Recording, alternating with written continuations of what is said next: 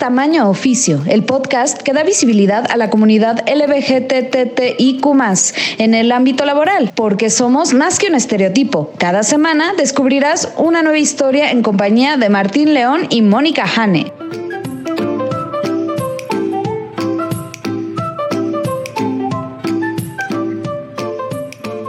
Hola, ¿qué tal?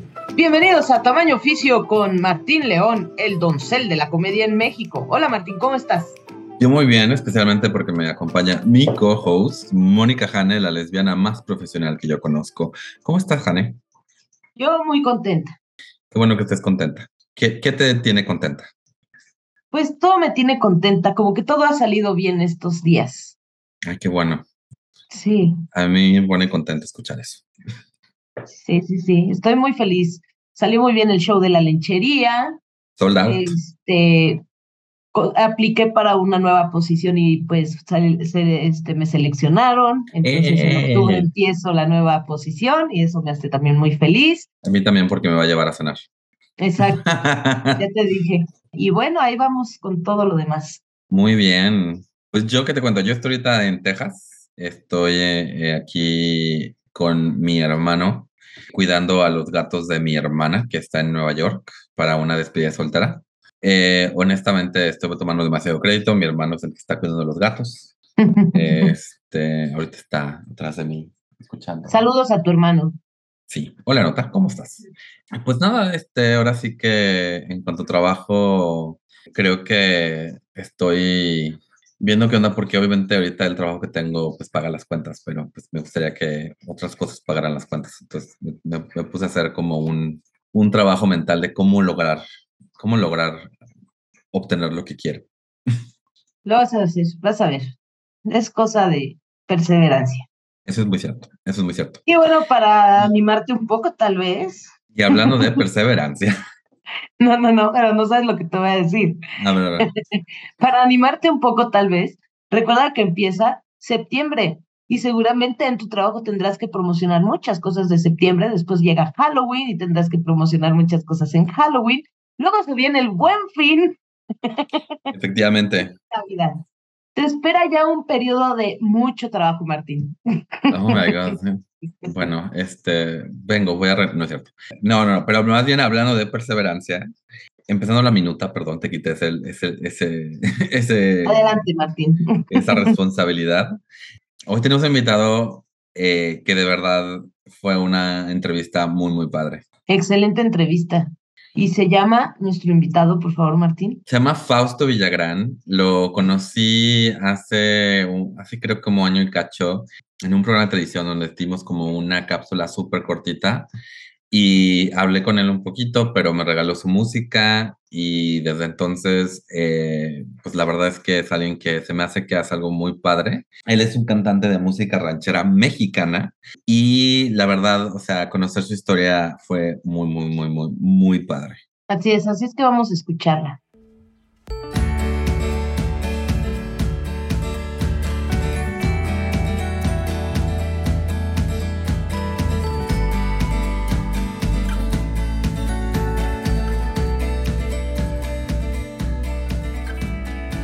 Hola y bienvenidos a otra entrevista de Tamaño Oficio. Eh, hoy nos acompaña eh, alguien que conocí hace tiempo y había querido que nos acompañara hace rato. Él es Fausto Villagrán, cantante de música ranchera mexicana. ¿Cómo estás, Fausto? Un gusto, muchas, muchas gracias, Martín. Muchas gracias, Hambe, por invitarme. Creo que ya nos la debíamos y finalmente pues se logró y sobre todo en esto en este tiempo que ya es dedicado a, la, a, a nuestro orgullo mexicano, ¿no? Sí, es cierto, estamos justo en el, en el momento correcto para la música mexicana.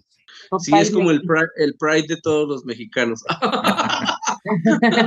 es el Pride, pero con otra bandera, básicamente. Así es, es el Pride tricolor. Exacto.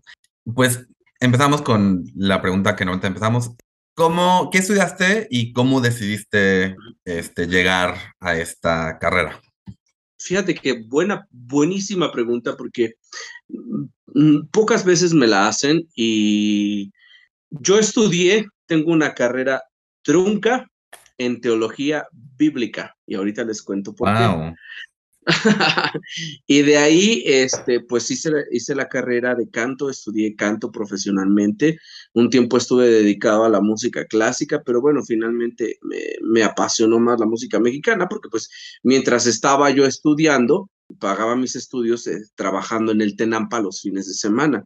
Entonces, pues fueron tres años, casi tres años y medio eh, trabajando ahí y pues la verdad, pues se te queda el alma mariachera y como que dije, no, como que la ópera no es para mí, como que tengo más un espíritu medio cabareterón.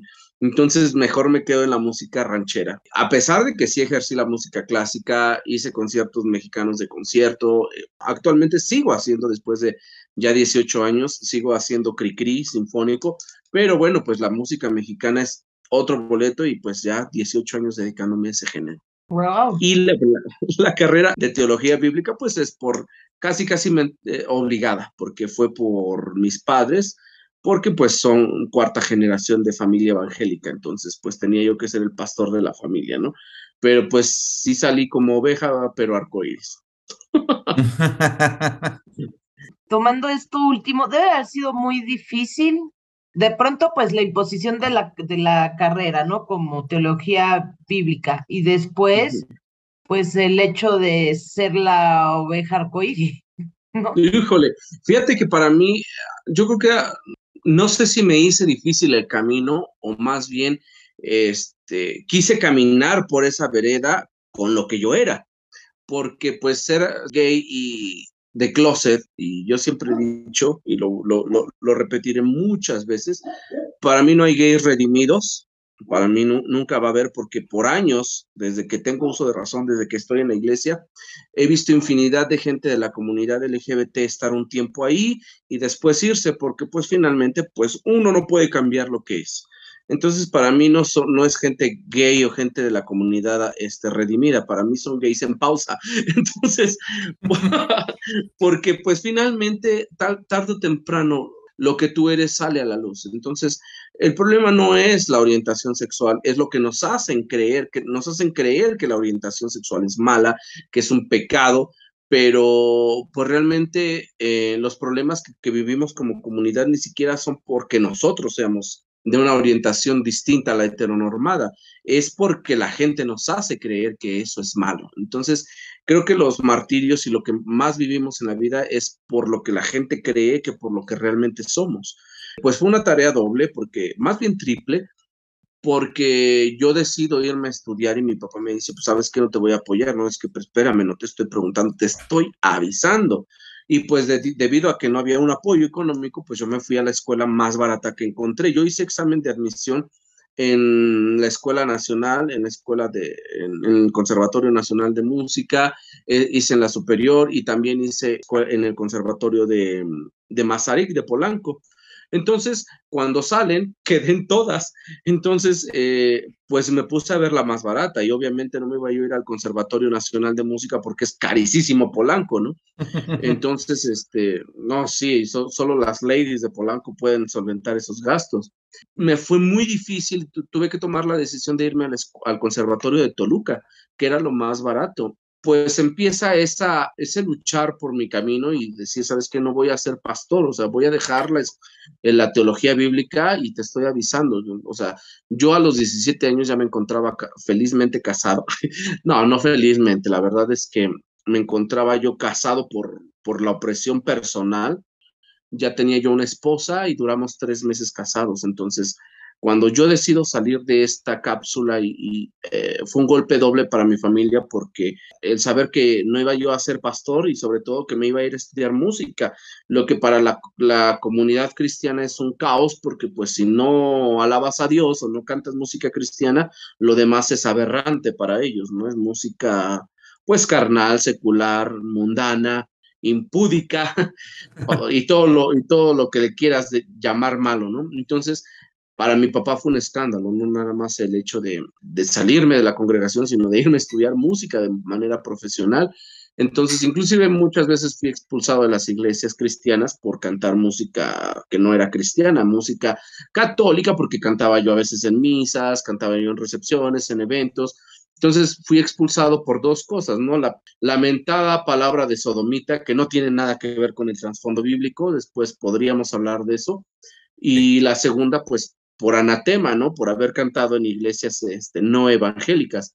Ya después que empiezo a estudiar de manera eh, profesional, pues también la necesidad económica, ¿no? Al principio empecé a pagar mis estudios eh, vendiendo flanes napolitanos. En la mañana vendía yo en el parque de Toluca y en las tardes iba yo a la escuela. Entonces, en la carrera de canto siempre era más como de élite alta, ¿no? Como que los hijos del rico que iban a estudiar canto para que se vieran bonitos en las reuniones y que, no nada más cantaban popular, que podían cantar algo clásico mexicano de concierto. Y eh, era en mi grupo gente pues de dinero, ¿no? Y, y, a mí me decían el tenor flanero, era bastante peyorativo Muchas veces comí una vez al día, alguna vez me comí una pizza que, y un refresco me tomé ahí de en un parque que dejaron unos novios, pero me prometí que no iba a descansar hasta no, no escuchar una orquesta detrás de mí. Entonces lo logré y de todos los 18 que graduamos, creo que nada más seguimos ejerciendo tres. Pues mientras estaba estudiando, también después con el tiempo empecé a cantar en el Tenampa y pues ahí, se, ahí me metí a otro, a otro laberinto, ¿no? Porque pues fui a caer a la, a la cuna de los machos. Antes de que nos cuentes de, de eso, porque y digo, de nuevo, creo que, hay que empezar un podcast de teología, Jane, para... Este, estás en mute, Jane. Tengo ya como 35 Igual. Eh, pero la pregunta que yo te voy a hacer es, o sea, porque obviamente tienes esta pasión eh, ¿Hay algún momento en que hayas dicho, o sea, que, en que te hayas enamorado? O sea, porque mencionaste ese momento de no voy a descansar hasta tener esta orquesta detrás de mí. Igual fue ese momento, ¿cuál fue el momento en que decidiste esto es a lo que me quiero dedicar?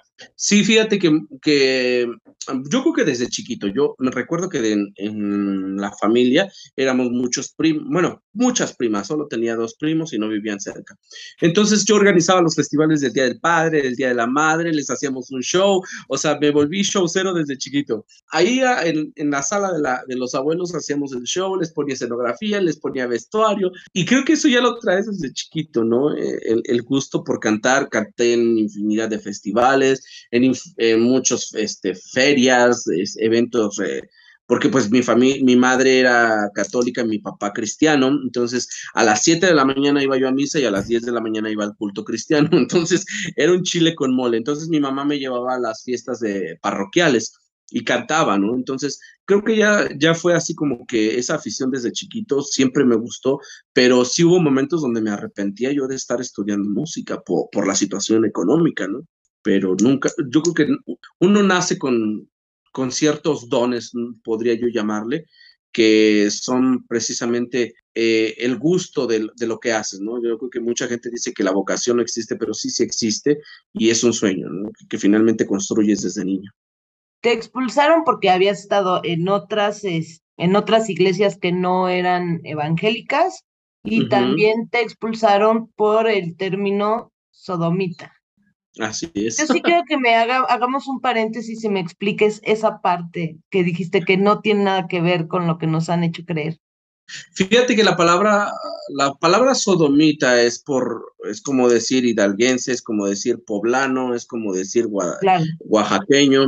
No tiene que un uso peyorativo ni fue un apodo, es, era, por la ciudad de Sodoma y Gomorra. La razón por la que se le asocia a eso es por decir que había depravación en Sodoma y Gomorra y Abraham y Lot se fueron a ese lugar.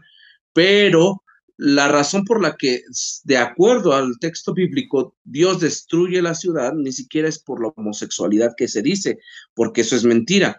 Se destruyó la, la ciudad porque los, la gente sacrificaba a sus hijos, tenían relaciones sexuales entre familia e inclusive se practicaba la poligamia. Pero bueno, yo no sé qué, puede sorprender si también acá tenemos este, judíos polígamos, ¿no? Pues es muy curioso, ¿no? Dios prohibiendo la poligamia, pero sí la bendice en otros momentos de la vida. Por eso es que luego me, me, río, ¿no? Porque la gente piensa que, que con saber cosas de Facebook o de YouTube, ya con eso ya tiene carrera teológica. Pues Sodoma y Gomorra, cuando va, de acuerdo al relato bíblico, cuando descienden los ángeles, para hospedarse en la casa de Abraham y Lot, Lot le ofrece a sus hijas, ¿no? La razón por la que Dios castiga a Sodoma y Gomorra es porque la gente no fue hospitalaria con los ángeles. No fue por homosexualidad, porque es más, en ese fragmento, en ese texto bíblico, ni siquiera habla de homosexualidad. Es que esa era como siempre mi duda. ¿Por qué? No entiendo. Si nada más era como más bien le hacían de todo, o sea, no era como específicamente la ciudad gay del momento. Sí. No, no, no, no era, no era San Francisco ni era la zona rosa. era, Puerto este, Vallarta. O Puerto Vallarta. No, realmente es porque mm, había un nivel de maldad muy grande, ya había mucho robo, mucho hurto, y por eso es que se destruye. Y el colmo vino a ser cuando, cuando sucedió esto, ¿no?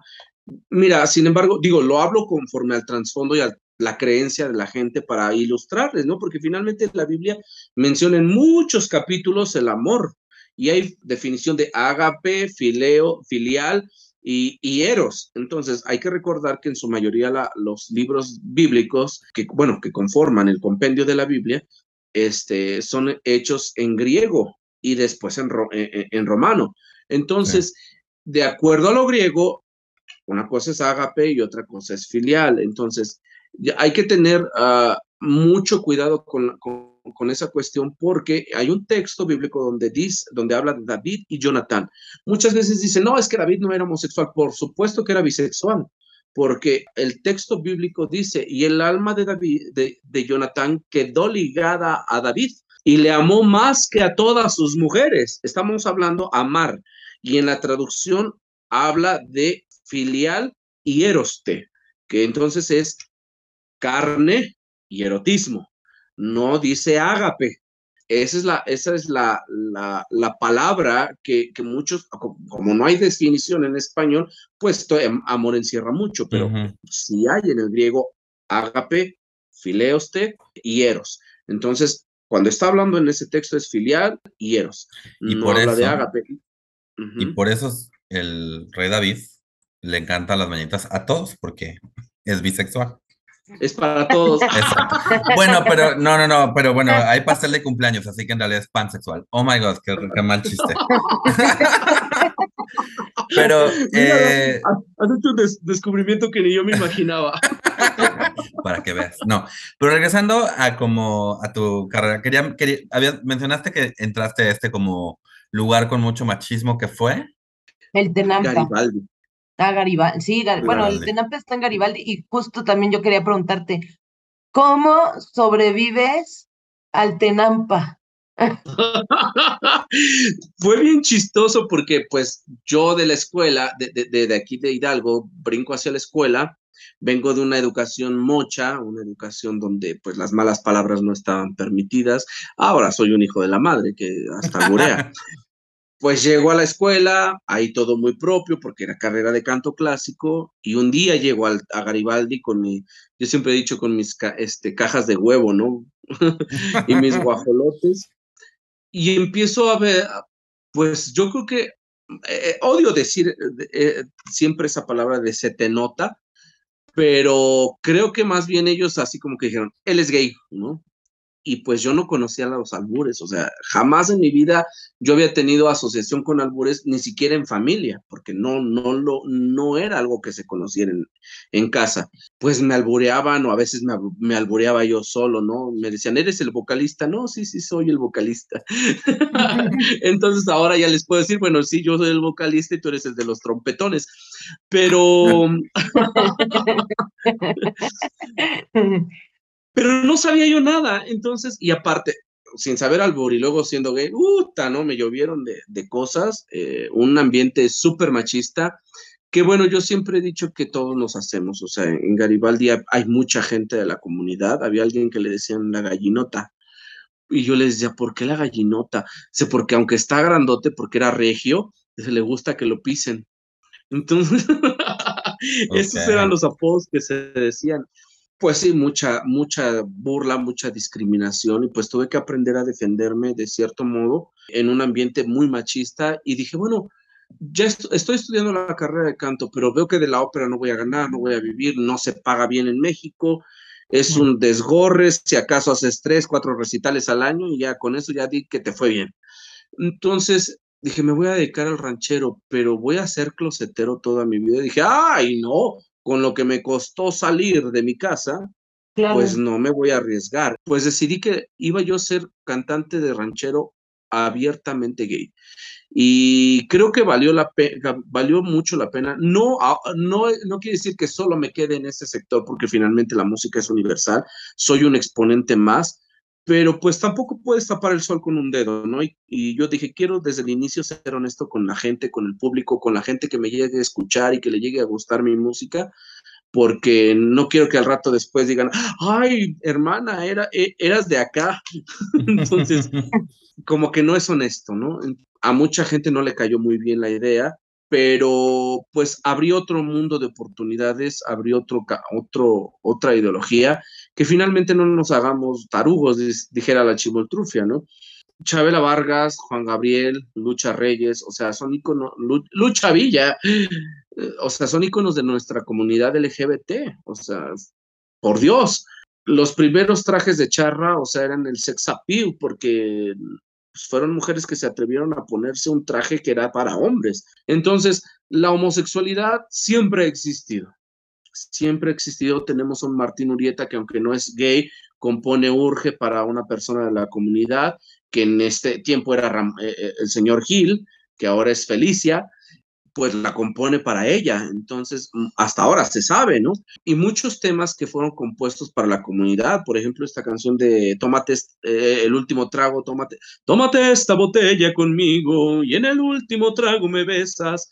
Esa canción fue compuesta para Chabela Vargas, porque ahí se aventaba Chabela Vargas con José Alfredo Jiménez unas pedotas bien buenas.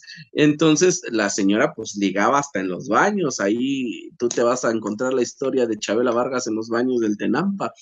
Pues la comunidad siempre ha existido, nada más que somos muchos y la heteronormamos. Entonces dije, quiero hacer nueva música, música que sea libre de misoginia, libre de machismo, música en la que todos quepamos, a los que todos podamos cantar, sin necesidad de que las lesbianas se, se, este, se escuden en letras de hombres, sin necesidad que los gays se escuden en letras de mujeres, o sea, una música universal y diversa. Entonces, es ahí cuando empiezo a cantar letras de mujeres para hombres y me atrevo hace unos años a hacer en el álbum de Por Amor, meter la canción de Acaricia en versión ranchera que, grabara, pues, que hiciera famosa la señora este, Guadalupe, Lupita D'Alessio, ¿no?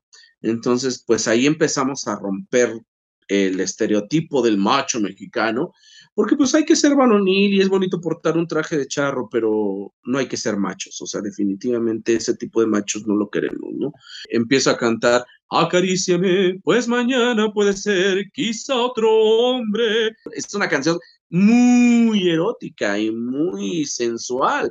Y que lo diga un hombre, y sobre todo un hombre en el ranchero, pues muchos empezaron así como que a poner el grito en el cielo y dije, me madre vale, lo voy a hacer porque ya es momento de hacer música para nuevas generaciones. Ya no estamos en esa época. O sea, ya no estamos en la época en la de, que como dice la canción del herradero, ¿no? Las mujeres han de ser como todas las potrancas. ¡Ay, qué machista! Y, como la vemos bien folclórica y bien chistosa, bien mona la canción, pues no captamos, ¿no? Sí. No agarramos la onda el mensaje subliminal. Ni su, Antes que nada, gracias por compartir tu hermosa voz con este podcast. y no, está muy padre lo que dices, porque como dices, ¿no? A final de cuentas, la música es, son, es un lenguaje universal, ¿no? Y como dices, hay mucha historia gay, lésbica, este, queer, si quieres usar un, un, un término un poco más, este, white en la música, ¿no? O sea, de repente como dices, o sea, Chabela Vargas, Juan Gabriel, o sea, por mucho, al final de cuentas, la disidencia sexual siempre ha estado como metida ahí en la música de una manera u otra, por mucho que, que, el machismo también, ¿no? Y, y, me gusta mucho este rollo, como dices, de resignificar, ¿no? porque al final de cuentas también es el hecho de que una mujer, y digo en este, o sea, ocupando este binario de género, pero de que una mujer cante una canción más, entre comillas, masculina o que un hombre canta una canción más, entre comillas, este, femenina, al final de cuentas, pues también es, mostrar que la vulnerabilidad que una mujer puede mostrar en una canción, la puede mostrar un hombre, que el erotismo que una mujer puede, etcétera, ¿no? Y en ese aspecto, y, me gusta mucho además que le hayas dicho, no, o sea, pues lo voy a hacer, igual obviamente va a haber gente que se queje, porque siempre hay gente que se queja, pero tú lo haces. En, ese aspecto, ¿qué crees que ha sido lo más este, atrevido que has hecho musicalmente? Fíjate, no, yo siempre cuando empiezan a criticar esas cosas, yo nada más les digo, maren de papar, porque... Porque la música ranchera siempre ha sido andrógina, siempre ha sido queer, no nos hagamos güeyes. O sea, ¿por qué? Mira, no sé si ustedes perciben esto, pero el machismo no está en contra de las mujeres, no le tiene miedo a las mujeres. El machismo le tiene miedo a la feminidad. ¿Por qué? Porque Lucha Reyes, Lucha Villa, Aida Cuevas, la Tarea Curí, la Prieta Linda y todo, María de Lourdes y todas las cantantes de ranchero que han existido han cantado letras de hombres y dicen, ay mi negri, ay mi Prieta Linda, cuánto yo te quiero. Y la canta una mujer y nadie dice nada. ¿Por qué? Porque hay un fenómeno asqueroso del machismo que yo lo he visto más marcado hacia las, hacia las mujeres lesbianas, porque si son masculinas, entre paréntesis, entre comillas lo digo, para ellos es un compadre más. Pero ah, no fueron gay femenino, porque es una vieja, desde su punto de vista. Entonces, el machismo es tan fuerte y tan asqueroso que no sabe, que, que, que todo lo que represente masculinidad está bien visto pero lo que represente feminidad está mal visto. Entonces, siempre han existido mujeres cantando ranchero y cantando letras de hombres, y nunca había existido un hombre cantando letras de mujeres o letras que fueran hacia otro hombre. Jamás lo habías escuchado. O sea, abiertamente no había sido. Entonces, cuando viene esto, pues, ¿de qué se escandalizan? O sea, porque es ahora viene del otro lado el balón, ya te escandalizas. No, pues, o sea, este es el grave problema que el machismo le tiene miedo a la feminidad a todo lo que sea femenino y todo lo ridiculiza y de todo se burla, porque nunca has visto, es muy difícil que tú veas parodias o burlas eh, cómicas en la televisión o aún en los noventas, nunca viste parodias de, lesbianas. Fue muy difícil. ¿Por qué? Porque eran más, eh, era el ambiente masculino, era el ambiente machista. Siempre veías parodias femeninas, burlándose de las mujeres, burlándose de la comunidad, burlándose de los hombres gays.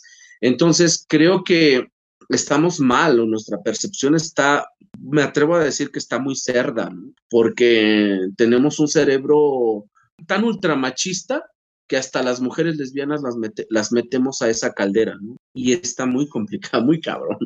Sí. Y además luego te ven como competencia los machos.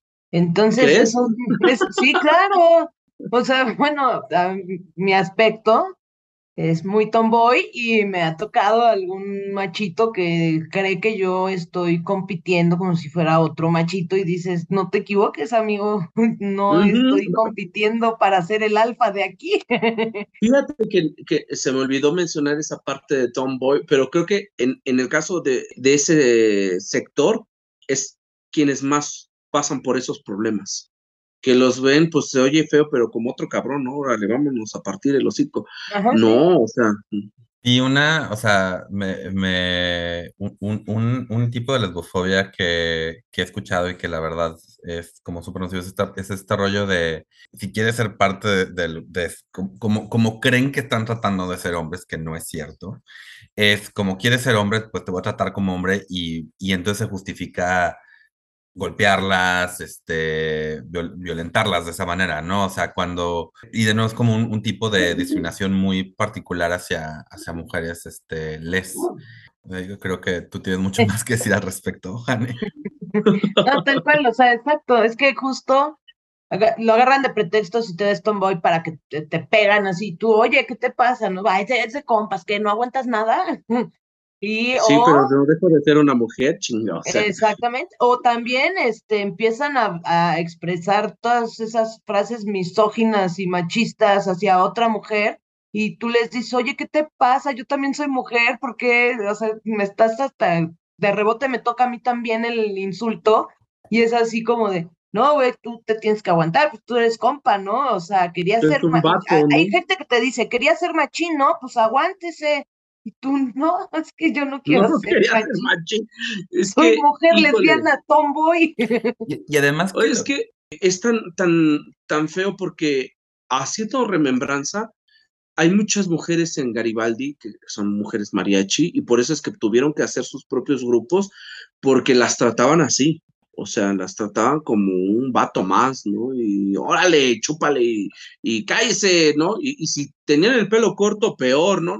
Te vamos a poner ya traje de charro, ya tú ya no vas a usar de charra, no manches. Es marcadísimo, ¿no? Y, y yo creo que esa parte de quería ser otro vato, a ver, espérate, ¿no? Yo soy quien soy y puedo vestirme como yo quiera, usar lo que yo quiera, porque qué buenos son estos movimientos eh, de decir ni la ropa ni las acciones tienen género, simplemente cada quien es quien es y como se le hincha la chingada gana hacerlo. Me decía, me decías hace rato que qué es que es lo más atrevido que he hecho. Pues a lo mejor sacar mi bandera, mi bandera LGBT delante de los mariachis.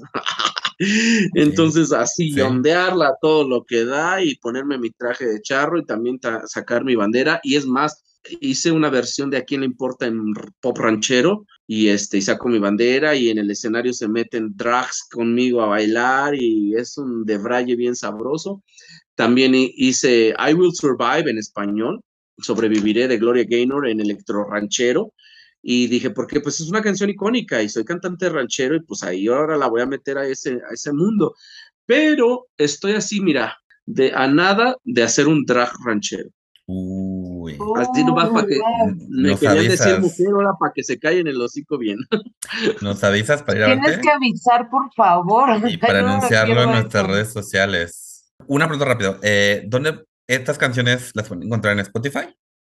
Sí, de hecho, este, la, la, toda la subí. El, hice una composición, fíjate, hablando de, de esta música nueva hice una composición que se llama Ya estoy cansado. Espero que les guste, de verdad escúchenla porque habla de, del amor escondido, de la, se la canta a la persona que ya está harta, al closetero, la closetera, ¿no? Pero no nada más es para la comunidad, podemos hablar de diferencia social, religiosa, económica, de edades. Entonces, la amante que es mal vista, pero pues ya ahora ya somos de doble moral. Entonces, creo que es muy buena la, la, la canción porque dice, ya estoy, ya estoy cansado de tanto ocultar, de aparentar que solo es amistad y que escondidas me digas te amo. Está buena. Y luego hay una parte donde dice, eran mis alas a tu capricho, pero han crecido y hoy volaré. Entonces está muy cabrona porque ya... Hasta se me puso chinita la piel, oye. Te lo juro. Ya basta de ser closetero, o sea, ya. Yo creo que antes era, era socialmente bien visto, pero ahora ya es una ridiculez. Yo creo que es muy deshonesto y muy desleal. Entonces, sí está en todas las plataformas, toda esta música. Tengo mucha, mm, ya ocho álbumes subidos en las plataformas y pueden escucharla. Y si escuchan ahí, eh, canta, hice el álbum que se llama Soy lo Prohibido que trae precisamente estas canciones de Soy lo Prohibido y algunas otras cantadas en versión muy LGBT. Por favor, escúchenlo, bajen sus canciones, apoyen. Desde que empezaste hasta ahora, ¿has visto un cambio? ¿Hay más personas igual de cualquier género proponiendo desde su trinchera que hayas visto o te sientes todavía que eres como el único? O sea, e, o sea obviamente estamos hablando de, un, de algo que está tan arraigado que cambiarlo no va a ser así de Fausto sacó una canción y ya todo se arregló, ¿no? Pero no sé, tú estás muy adentro, ¿cómo ves que está cambiando o si siguen aferrados? Fíjate que es muy difícil. Eh, sí ha habido pequeñas aportaciones, pequeños cambios, pero desgraciadamente te puedo decir que no son de la gente de la comunidad. Mm. Son bandas, son grupos que se suben al tren solo en el Pride y que se suben solamente para, pues para darse visibilidad, para estar. Y es bien curioso porque yo les digo, ay, chingada madre, escuchan a, todo mundo y menos me Y no porque sea yo, sino por apoyarnos entre comunidad. Y a mis canciones y mis composiciones, que son totalmente LGBT, así que yo sí soy comadre, luego no me escuchan. Entonces, lo hacen por una cuestión mercantil, pero gente de la misma comunidad, pues todavía tiene miedo o sea, tiene miedo de salir. ¿Cuántos compañeros mariachis conozco que son gays y que se esconden, chicas lesbianas? Entonces espero, espero que, que vaya abriéndose más este camino y que mostremos la diversidad tal cual es y sobre todo en un sector donde debemos de poner el dedo en la llaga en ese lugar que la música del regional mexicano a través de la historia ha hecho una idiosincrasia en el pueblo mexicano de machismo. Entonces creo que la tenemos que quitar, se tiene que borrar, se tiene que acabar y por eso hay que, hay que arriesgarnos, o sea, si es necesario unirse y hacer grupo, agrupaciones nuevas, pues las hacemos, o sea, se hacen, no hay problema. Porque, por ejemplo, tenemos un mariachi arcoíris en Los Ángeles, California, pero ellos están allá en un país donde la gente tiene más apertura. Entonces, aquí en México seguimos mucho, seguimos, y más en estos ambientes del regional mexicano, donde pues medio hablan de frases, medio hablan de cosas de la comunidad, pero como te digo, solo por ganar seguidores, solo por el, el morbo más que por la convicción. Yo siempre he dicho, mucha gente se suma al Pride en los escenarios, en los carros alegóricos, y muy padre, muy chingón, muy a todo dar, yo te quiero ver en una marcha de Chalco, o sea, yo te quiero ver en una marcha de Iztapalapa, te quiero ver en una marcha de un pueblo, donde de verdad hay ah, soportes y de verdad te pares a cantar por verdadera convicción a la comunidad. Yo he ido a Chimalhuacán, he ido a Iztapalapa, he ido a Chalco, he ido a Puebla, a Veracruz, o sea, he ido a, muchos, a muchas marchas de la comunidad y en todos esos lugares, a excepción de la Ciudad de México, no he visto ni uno de esos elencos que van a la Ciudad de México, no he visto ni uno que vaya a esas marchas pequeñas. Sí, justo. Sí, como dices, como que hay mucho es como de lo que hace música ranchera que luego hacen esto, ¿no? De que es durante junio para ese público, pero no es que saliendo de ese lugar, luego en otros lugares donde sientan que el mensaje no es bien recibido, lleguen así, digan, oigan, hay que, lleguen con un mensaje realmente de aceptación, inclusión, tolerancia, etcétera. Exacto. Y fíjate que muchas, muchas veces recibí esas críticas de, ay, ¿cómo te atreves? Y la música es la gallardía del traje de charro, es de un varón bajando del caballo, cortejar a una mujer. ¿Cómo te atreves a cantar ranchero? Y mi respuesta es muy fácil, muy célebre. Porque quiero, porque puedo, porque me da la gana, porque me sale re bonito y porque entre más punta tiene la bota, más grande es la jota. Dios santo. Entonces, ya no, ya no le temo a nada. Mira, no siento ser la mejor voz ranchera que ha dado México, pero mi lucha hago y finalmente salgo al escenario a dar lo que tengo y parte de lo que tengo es quién soy. O sea, detrás de ese traje de charro está Fausto Villagrán, un ser humano que siente y un ser humano de la comunidad.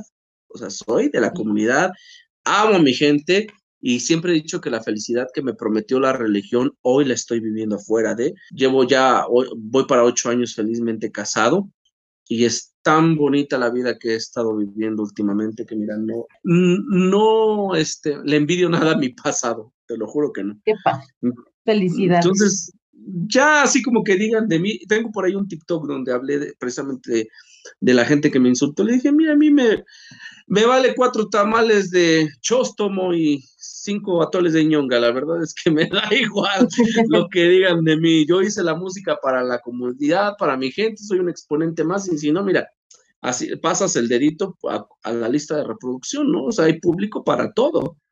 Y hay gente que no es de la comunidad, que le gusta mi música y que me sigue y muchas gracias, lo agradezco bastante. Y si no te gusta, no hay problema, puedes, puedes buscar otro exponente más.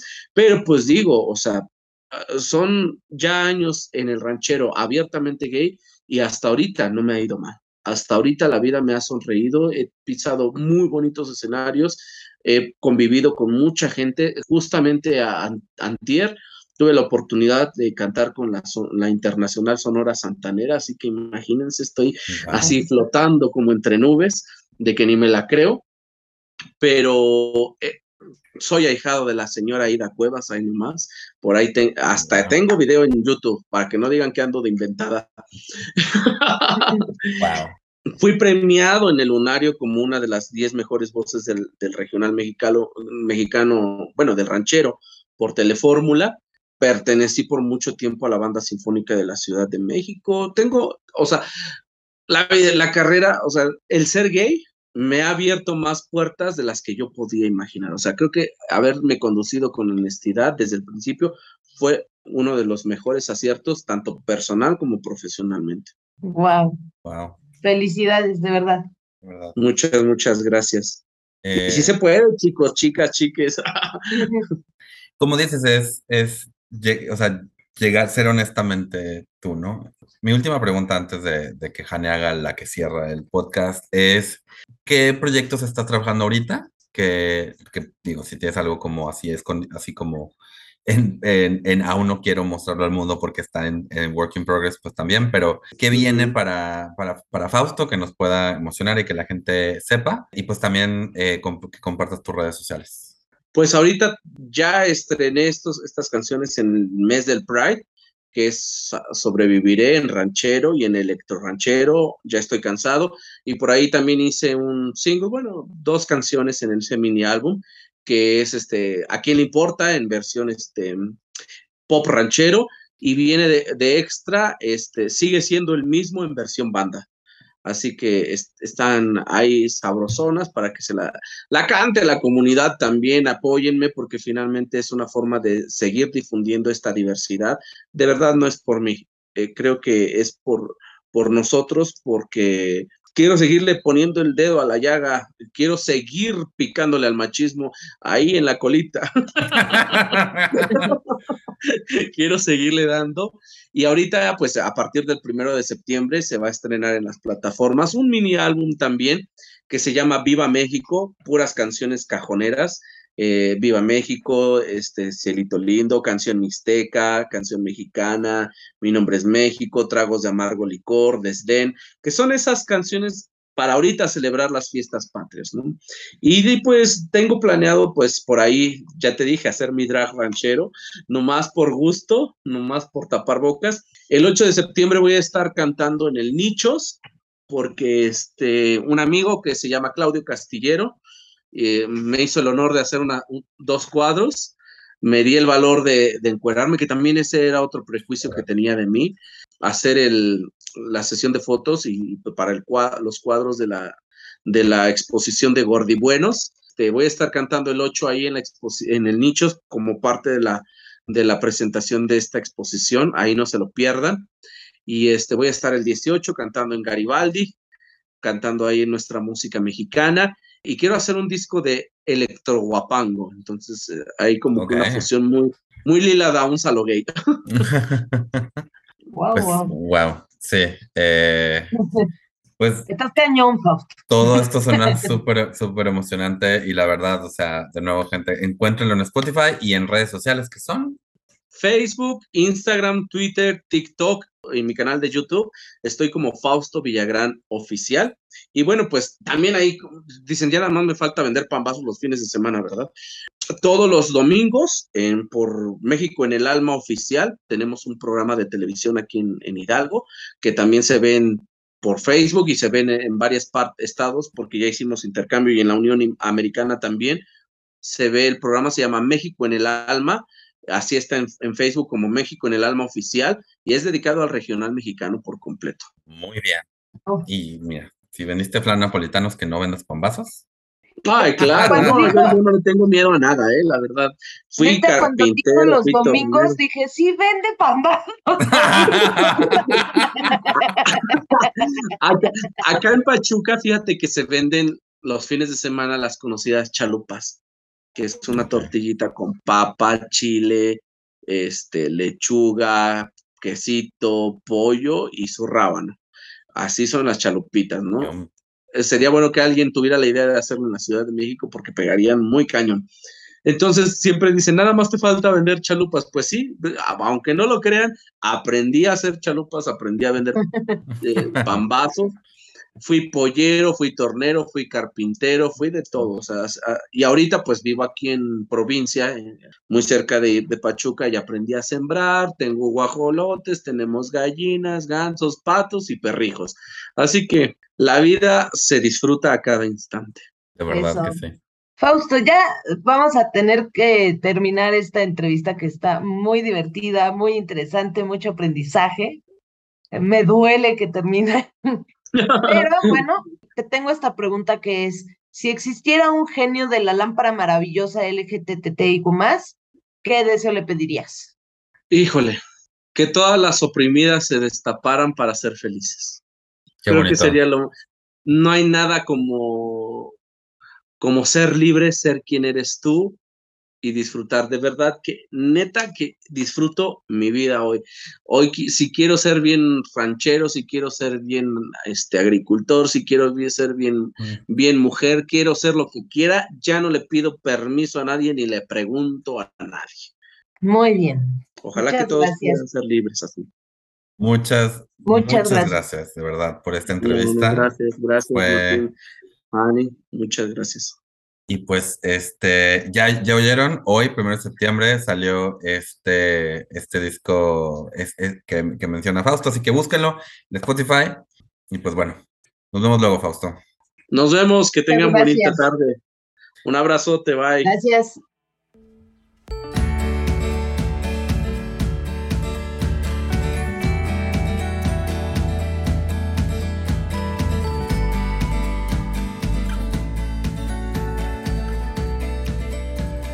¿Qué tal, Martín? ¿Qué te llevas de esta entrevista? Oh my god, creo que nosotros estábamos anotando así como si estuviéramos en clase. oh my god, todo esto, todo esto. Me llevo, me llevo mucho, la verdad. O sea, además de esta como esa mini clase de teología que nos dio, eh, lo que mencionó de que para él no hay gays redimidos o gays convertidos, sino gays en pausa, o personas bisexuales o personas transexuales. O sea, obviamente, él lo dice desde su experiencia. Una frase que anoté fue la música ranchera siempre ha sido queer y que el machismo le tiene miedo a la feminidad. De verdad que luego como que queremos, creo que muchas veces desde el mundo, desde la visión este, LGBTQ o la visión queer, como le queramos decir, hay una tendencia a descartar ciertas cosas, ¿no? Y a final de cuentas, cualquier género musical, cualquier tipo de música, cualquier tipo de cine, cualquier tipo de expresión artística puede aceptar y celebrar el amor en todas sus formas. Es está muy, muy genial que desde su trinchera eh, Fausto esté haciendo esta representación. Sí, sí, sí, a mí me encanta. Bueno, las frases son las mismas, me encantaron. Y algo que también me gustó fue que para él la honestidad, ¿no? Ser honesto contigo mismo y con los demás, pues que eso es lo que le ha servido también para, para crecer y para, para estar donde está. Eh, claro, a lo mejor de momento sientes que el camino va a ser un poco más difícil, pero al final del día llegas más lejos, ¿no? Me encantó esa reflexión de, vamos, ¿no? O sea, seamos honestos con nosotros mismos. Además que es nuestro segundo invitado desde provincia. Tuvimos a Ángel en Chihuahua y él está en Pachuca Hidalgo. Y honestamente nos contó que también tiene, este, un, tiene un departamento aquí en Ciudad de México, porque obviamente viene bastante y por favor encuéntrenlo en redes sociales, síganlo y vayan a ver sus prestaciones. Como lo escucharon, canta muy bien y es mucho mejor escucharlo con música y en un este, espacio hecho para, para la música. Pero de verdad, o sea, el hecho de que empezó en, en, una comunidad que de verdad lo que quería era reprimirlo, era deshacerlo para convertirlo en algo que no era y ahora está casado y, y, viviendo una vida que igual hace muchos años no veía cómo llegar ahí, pero ¿qué es eso? ¿No? Que estuvo abierto al amor y que fue honesto consigo mismo y con lo que quería y, y, fue por ello y, y pues mira ahora dónde está. Exacto, sí, llevémonos esa perseverancia y no perder nuestro objetivo y como dijo también, en algún momento hay que ser felices. Sí, me encantó, me encantó platicar con él. O sea, además imaginármelo en el Tenampa fue como de, ah, ¿cómo sobreviviste a eso, no? Sí. Este, porque es un ambiente muy, muy difícil. O sea, los, como bien lo dice él, o sea, los, los mariachis son de machos, ¿no? Entonces, sí. mis respetos y bueno, seguro están fascinados con la entrevista, igual que nosotros. Sí, no, de verdad, por favor, este, síganlo. Y si lo siguen, gracias a este episodio, déjenle un comentario ahí de te encontré gracias a tamaño oficio para que vean que, que tuvo un, este, una consecuencia positiva su entrevista, además de compartir su historia, porque de verdad estoy muy, muy, estoy muy fascinado con. Se nota que es alguien que está abierto a compartirse y a entregarse, ¿no? Exactamente, totalmente. Muchas gracias a Fausto por, por no lo vieron, pero traía una chamarrita hermosa de como... Uh, sí, me encantó también a mí. Así de, quiero una chamarra como la tuya. ¿Y no dónde la conseguiste, Fausto? Por favor. Muy bien, muchas gracias a Fausto y a ustedes que nos escuchan. Y pasemos a nuestro siguiente punto de la minuta, Martín, que son las noticias. Si me lo concedes, voy a empezar yo. Justamente hoy salió esta noticia en Aristegui Noticias que dice miles marchan contra evento del orgullo gay Europride en Serbia. La protesta del domingo fue encabezada por obispos que afirman que el evento amenaza los valores familiares tradicionales y debería prohibirse. Eh, miles de opositores religiosos y de derecha de un evento del orgullo gay europeo se realizará en Belgrado protestaron en la capital serbia el domingo. Y bueno, pues, ¿para qué seguir dándole voz a estos amigos y leer todo lo que piensan, verdad? Sí, creo que, pues sabemos que todavía hay mucha gente así que cree que, que cree que no estamos en contra de la familia, que cree que estamos en contra, o sea, que cree que, que la intolerancia debería ser un valor familiar en vez de la aceptación y eso es realmente preocupante, por no decir enfurecedor. Sí, no, está, está muy, muy cañón.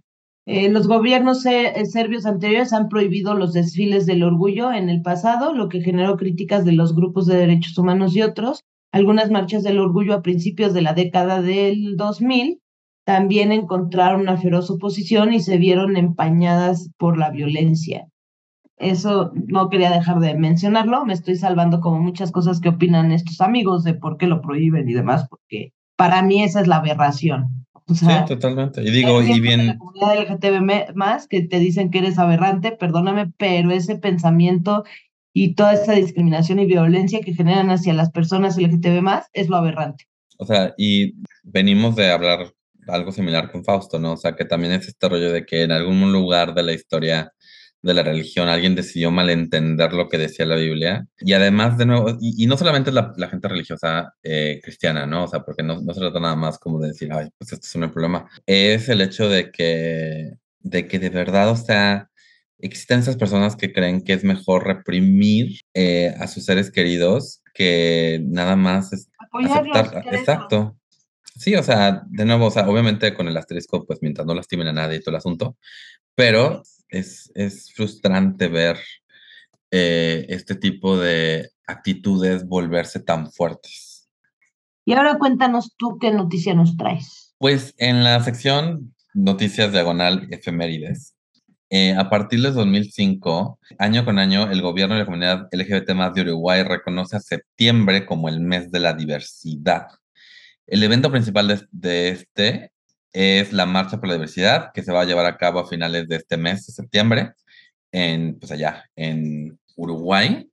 Como que pasamos del hecho de que un gobierno y una comunidad diga no a, a, lo contrario, ¿no? O sea, obviamente no podemos pretender que en ningún país de América Latina estemos libres de homofobia, transfobia, lesbofobia, etcétera. Pero pues está bonito que, que, la comunidad de un país pues tenga este, esta, este ímpetu, esta inercia hacia la aceptación y que además el gobierno lo esté, los esté apoyando. Sí, qué bonito. Entonces ellos tienen, mira qué padre, porque entonces de julio en México, luego en juntas dinero para que en septiembre llegues a Uruguay y sigue la Navigay, ¿ves? Tienes que ir a dar show de la lanchería en Uruguay. Estaría padrísimo. Además, Claudia, este, Laura Ferola, que fue nuestra primera entrevistada en este podcast, tiene familia en Uruguay. Órale. Así es que. Mi ex jefa, mi primera jefa en producción de cine y televisión, producción de televisión puntualmente, era uruguaya. Y esto no tiene nada que ver, pero también hay gente, hay hombres guapos en su equipo nacional, entonces. Tendremos que hacer tamaño oficio Uruguay. Por favor. Presenten uruguayos guapos. Y según yo, hay gente que nos escucha de Uruguay en el podcast. Sí, pues. Si mal no recuerdo, así es que saludos, Uruguay. Saludos, Uruguay. Mándenos saludito, aunque sea, no sé, ahí un comentarito. si decís, sí. si te escuchamos en Uruguay o en Brasil o en donde sea que nos escuchen, por favor. Por favor. Pues eso fue la efeméride. Eh, ¿Traes alguna recomendación? Pues mi única recomendación que puedo hacer ahorita es que sigan a Fausto Villagrán oficial en Spotify. Pueden encontrar su álbum Ya estoy cansado, Soy lo prohibido, o también ahí pueden encontrar, a quién le importa, en la versión como ranchera. Y dijo que el 8 de septiembre se va a presentar en Nichos. Síganlo, apoyemos y aparte disfrutemos de esa voz que me encantó como canta de verdad. cántame más, cántame más, Fausto. Sí, qué voz, ¿eh? De verdad, se me enchinó, hasta lo dije eh, en la entrevista, se me enchinó la piel. Total, la verdad es que, y, y, y, sí lo he escuchado cantar así como, nada más así en, en persona, no, no, no con todo el, el asunto, pero, pero la verdad es que, wow, wow, wow, eso, la verdad que tanto talento, ese, si hace drag, me va a encantar verlo. Y pues sí, vayan a Nichos el 8 de septiembre. Si están más en el mood de un show de stand-up y rose, vayan a apoyar a la Vintage en Liga de Colectivos. Yo iba a recomendar lo mismo. Sigan a Fausto en todos lados, escuchen su música, apóyenlo, apoyen artistas de, todos los, de todas las sexualidades, pero pues también cuando vean que alguien está empezando, súbanse al tren desde temprano para luego ser hipsters. Y a mí me gustaba antes de que fuera popular. Totalmente de acuerdo. Y otra recomendación que les voy a hacer es que nos sigan en nuestras redes sociales Twitter, Instagram, Facebook, Tamano Oficio. Dejen un review en Spotify, donde sea que nos escuchan. También nos pueden dejar un review en Apple Podcast. Eso ayuda muchísimo a que más gente nos encuentre. Y pues también lo que ayuda es que ustedes nos recomienden con amigos, eh, colegas y gente en la calle que vean así de, oye, escucha Tamaño Oficio. Sí, ya escuchaste Tamaño Oficio, escúchanos. Exacto. Pueden seguir a Jane en todas sus redes sociales como Comedia con H. Y a Martín León lo encuentran como Mintonarel en todas las redes sociales. Recuerden que nos pueden recomendar y dejar mensaje en cualquiera de nuestras redes que ya mencionamos para que entrevistemos a ustedes o a alguien que conozcan que crean que tenga una historia interesante que contar. Y también si no quieren dar una entrevista, pero tienen algún tipo de anécdota, historia, qué sé yo, que nos quieran compartir y que la leamos aquí con ustedes, pueden hacerlo, nos pueden mandar mensajes en nuestras redes sociales. Y pues ya creo que es todo, gente. Eh, de verdad, muchas gracias. Esperamos hayan disfrutado de esta entrevista tanto como nosotros. Gracias por haber estado en otro podcast que pudo haber sido un email. Saludos cordiales. Vámonos, que aquí espantan. ¡Ah!